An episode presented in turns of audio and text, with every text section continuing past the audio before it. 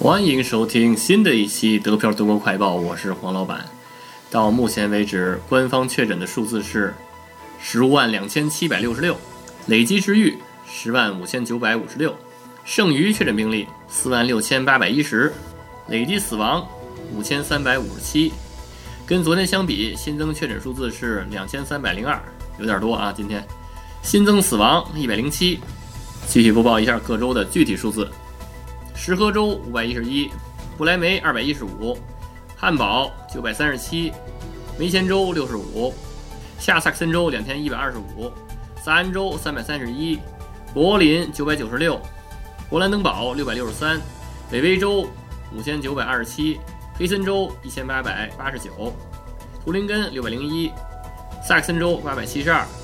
莱法州一千一百四十一，萨尔州四百四十五。巴甫州六千二百八十三，巴伐利亚州八千七百九十七，今天涨得有点多，还是战斗不停，口罩不止，好吧？按照惯例，继续播报一下欧洲的前五：西班牙二十一万三千零二十四，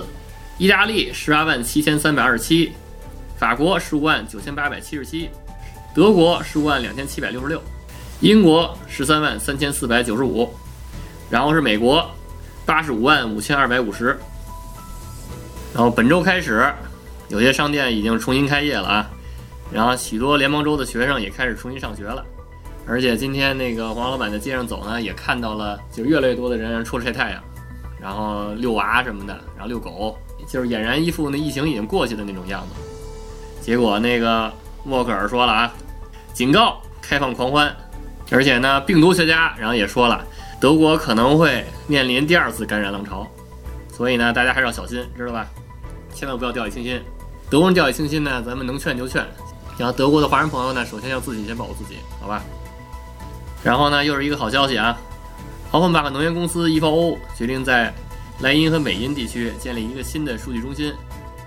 然后这个数据中心呢，将可能是全球最大，然后也是最重要的一个互联网交换中心。黑森州经济部长塔雷克瓦切尔表示，这些数据中心。不仅每年会为当地带来高额的投资，还会吸引更多的创新企业入驻。其采用新型商业模式，通常依托于大数据交互。这不仅是一项明智的投资，对莱茵和美茵地区来说，也是一个双赢的好消息。所以呢，希望这个数据中心赶快建成吧。今天的德国新闻快报就播到这里。如果大家想加群，想加入周末的德飘云茶馆儿。想跟主播和黄老板一块儿聊天讨论的话，就加 D E P A O R A D O 德标 Radio 就可以加入了。